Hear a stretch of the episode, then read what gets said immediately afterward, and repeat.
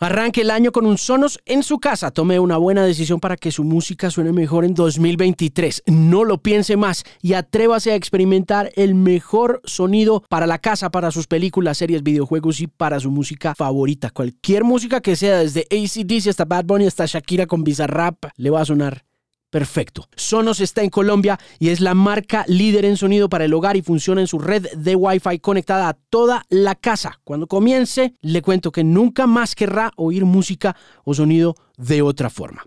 Mi nombre es Alejandro Marín y este es el Bilingual Podcast, patrocinado por Sonos. Alejandro Marín analiza el estado de la música, la tecnología, la radio y la vida en la era de la Internet. Este es el Bilingual Podcast. All right, all right, all right. Let's get this show on the road. Buenas tardes, buenos días, buenas noches, saludos cordiales. Mi nombre es Alejandro Marín, su voz confiable en la música en el episodio número 262 del Bilingual Podcast. Gracias por estar aquí. Si acaba de suscribirse, muchísimas gracias. Es un gusto saludarle.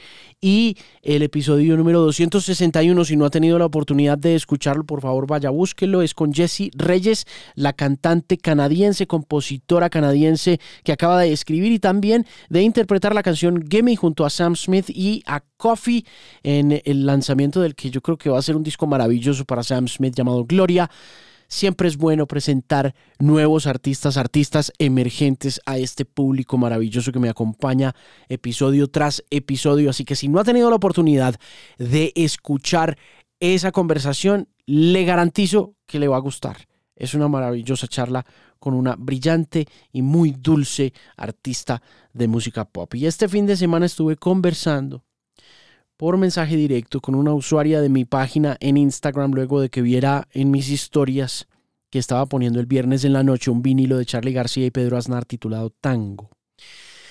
Y esa conversación es el motivo de este podcast, porque la chica me celebró la selección musical. Yo recibí este disco como un regalo en Navidad, justo antecitos de que arrancara el mundial, a propósito de la utilización de la canción Hablando a tu corazón en un comercial de cerveza Quilmes que me había conmovido muchísimo y que había salido como un mes y medio o dos meses antes de que arrancara el mundial de Qatar. Yo entiendo el tema de pasiones alrededor de la música y del rock y en particular de Argentina y Charlie García. Entonces le dije a mi amiga Camila Cifuentes, quien trabaja con la candidatura a la presidencia de Horacio Rodríguez Larreta en Argentina, que cuando tuviera la oportunidad fuera a una tienda de discos en Buenos Aires y me consiguiera ese disco y en efecto eso fue lo que hizo.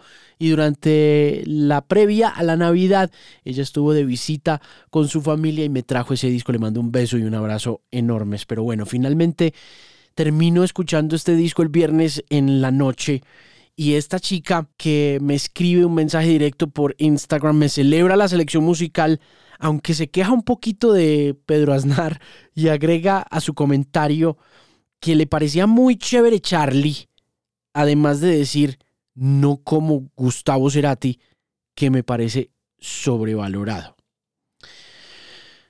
Obviamente al llamar sobrevalorado a Gustavo me sentí ofendido en mi gusto musical.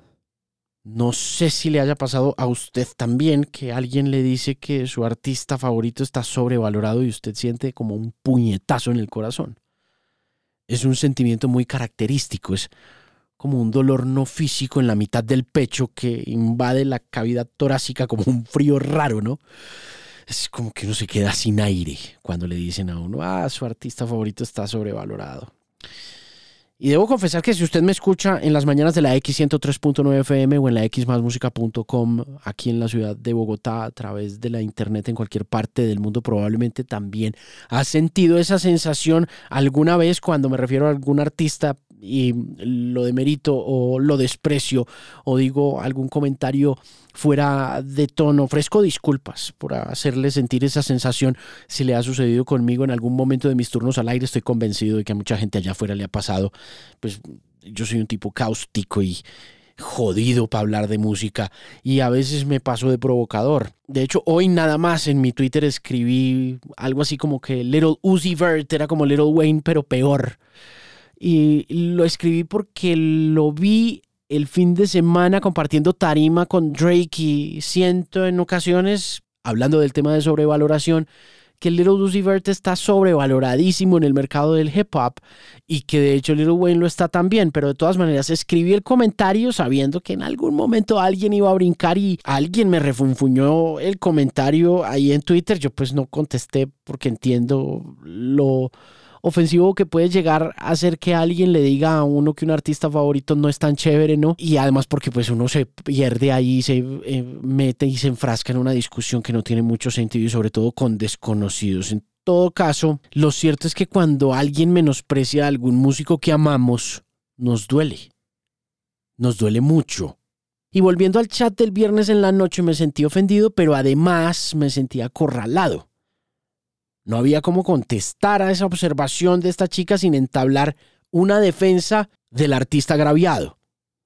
Y tampoco había como decir algún argumento como que Charlie está sobrevalorado como Cerati también porque la siguiente línea argumentativa de la usuaria fue afirmar lo obvio y fue muy rápida también en su argumentación y fue que Charlie es un genio y un pionero y que Cerati no. Así que mi único camino para salir del inconveniente o de la que podría ser una discusión amarga y eterna fue el de la pasivo-agresividad. Le contesté inicialmente con un simple sí, algo que en realidad en mi cabeza y en mi corazón era un no rotundo, pero acudí a esa vía porque no es la primera vez que me dicen que Gustavo es un artista sobrevalorado y porque en ocasiones he visto cómo lo atacan desde ese argumento y también cómo comparan en ocasiones sus letras con las letras de Ricardo Arjona, de quien una buena parte del público que puede llegar a leer o a escuchar esto en el podcast o en el blog se ha burlado durante las pasadas tres décadas o cuatro décadas sin que esto impida el éxito rotundo y masivo de Ricardo Arjona. Así que lo pensé dos veces antes de meterme en una pelea que por lo general cuando de artistas se trata y cuando una persona los llama sobrevalorados, nunca se gana porque comienza desde la pasión, desde el fanatismo, desde el amor y por lo tanto desde la ceguera. Cuando esa vez en un foro de Facebook compararon a Cerati con Arjona, esto lo escribió Tito López una vez en su muro de Facebook, yo recuerdo haber tomado muy personalmente ese comentario y al hacerlo, como estoy seguro que le puede pasar a cualquier persona que defienda a un artista a muerte, la derrota argumentativa de esa persona es inmediata, porque la argumentación se hace desde la pasión, se hace desde el amor, se hace desde la apreciación más personal que estética. Y ya en ese momento uno pierde el, debate, uno pierde la discusión sin que la discusión haya comenzado, pero si uno se siente ofendido personalmente por la manera como una persona trata a un artista que a uno le gusta, ya uno está perdiendo. Nada genera una derrota más inmediata que tomarse un comentario despectivo sobre algo que uno quiere personalmente. Pero bueno, lo cierto es que la chica insistió esta noche de viernes pasado y a pesar de mi rotundo deseo de no querer defender a Gustavo y respetar la opinión de esta usuaria utilizando la carta pasiva agresiva, la usuaria empezó a explicar por qué consideraba sobrevalorado a Gustavo Cerati arrancando por el que suele ser el recurso más efectivo de un melómano para demeritar el trabajo de un artista y el gusto de otro melómano, y es hablar de su éxito comercial. Por lo general, cuando uno se monta en una discusión sobre lo sobrevalorado que está un artista, siempre acude como siguiente argumento de esa sobrevaloración al hecho de que ese artista ha gozado o sufrido, según como usted lo vea, de una exposición masiva o de una sobreexposición a un público masivo.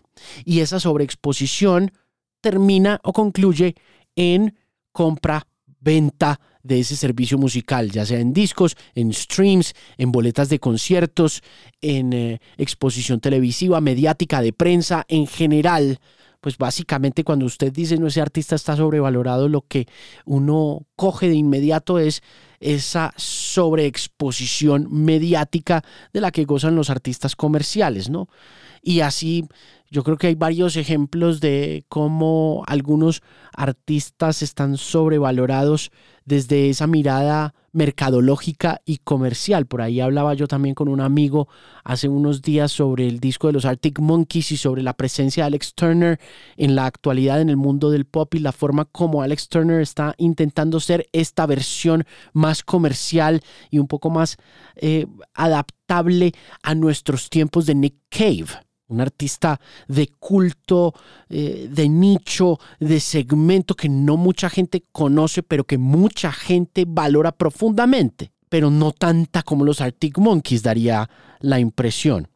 Lo cierto es que de todas maneras, en ese momento en que me habló de la preferencia que tuvo el mercado por Gustavo Cerati y no por Charlie, es decir, en el momento en que esta usuaria me dice a mí que Gustavo Cerati no es más que un producto del mercado masivo, me quedé pensando, primero pues que la usuaria estaba absolviendo inconscientemente a Charlie, sin mencionarlo, pero dando por hecho que a Charlie cierta combustión espontánea o cierta unción magnificada y santa lo habían consagrado como el icono que es y se me prendió el bombillito por un instante. Es que ambos artistas estaban firmados por Sony.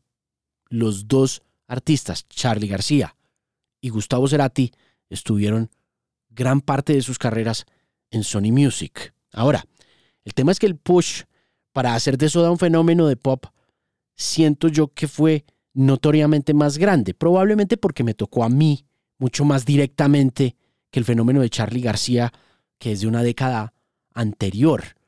Yo creo que el fenómeno de Charlie empieza a construirse, primero que todo, muy localizado en la Argentina y ya después, a mediados de la década de los 80, alcanza una visibilidad suramericana.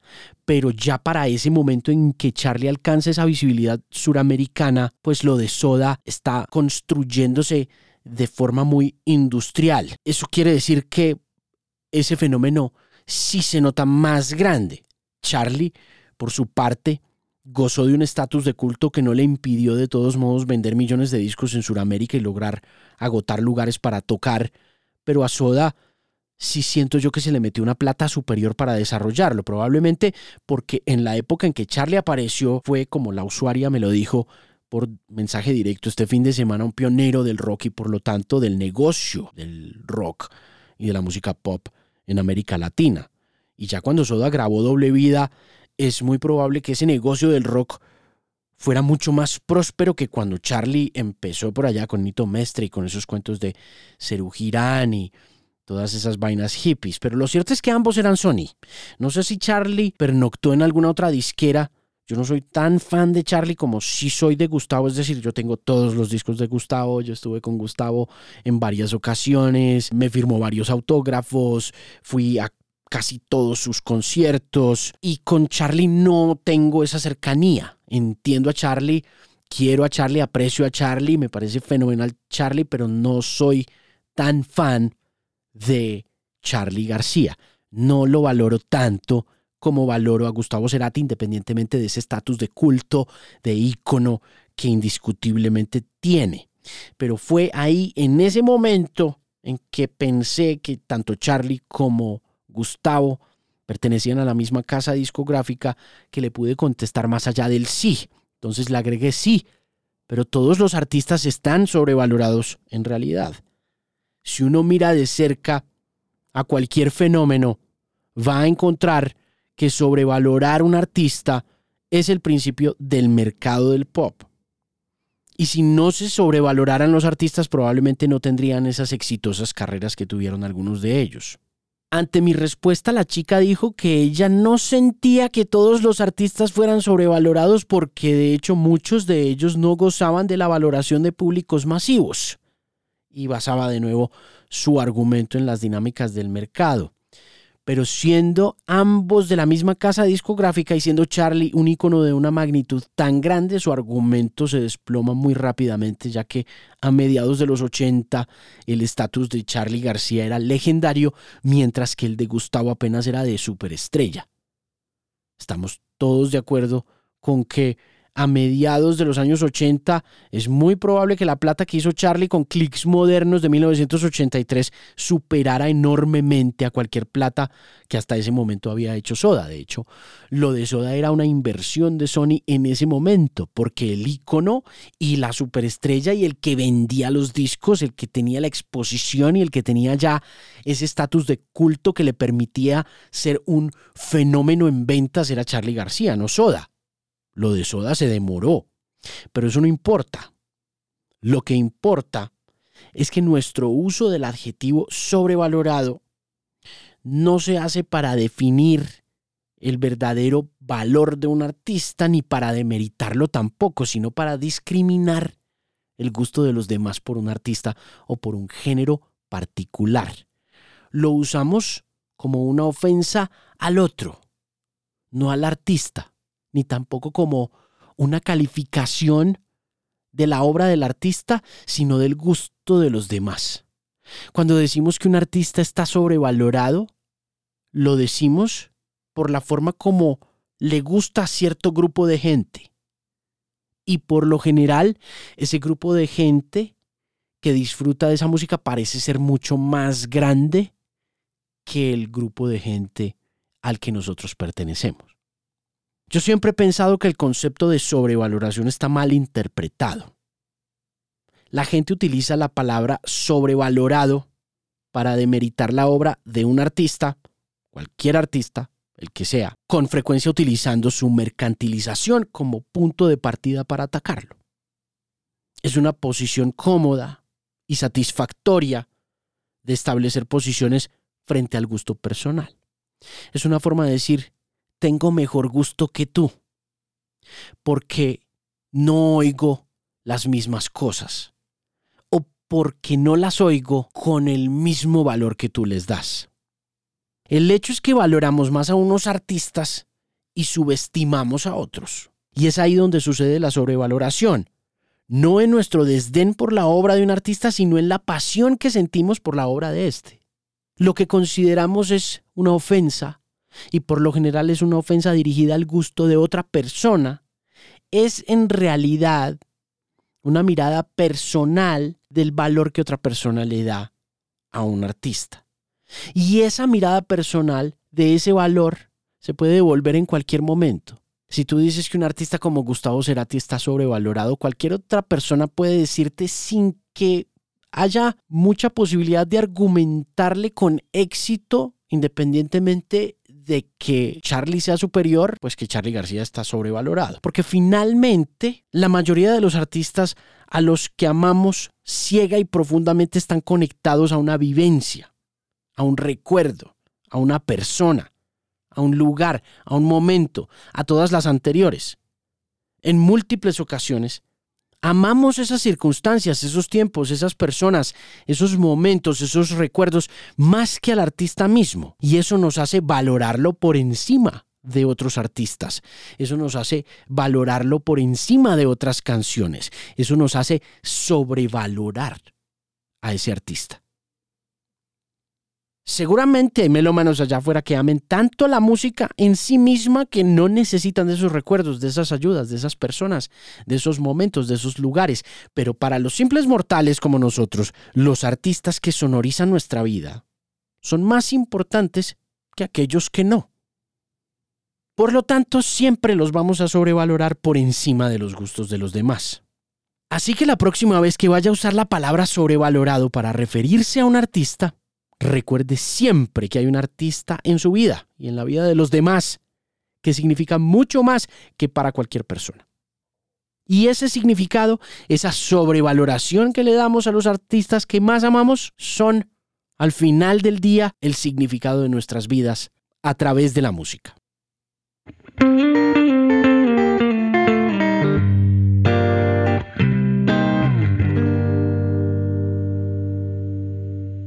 Mi nombre es Alejandro Marín y este es el Bilingual Podcast patrocinado por Sonos, sonido brillante, sonido importante, el mejor sonido del mundo para la casa. Visite Tecnoimport, visite Al Costo, visite sonos.co para conocerlos, antójese ya de un Sonos y arranque 2023 con buen sonido en su casa. Estoy seguro que se lo merece. Gracias por llegar hasta el final de este contenido. Por favor, compártalo, suscríbase donde sea que encuentre sus podcasts, dele follow y no olvide visitar alejandromarin.com. Nos oímos en una próxima ocasión.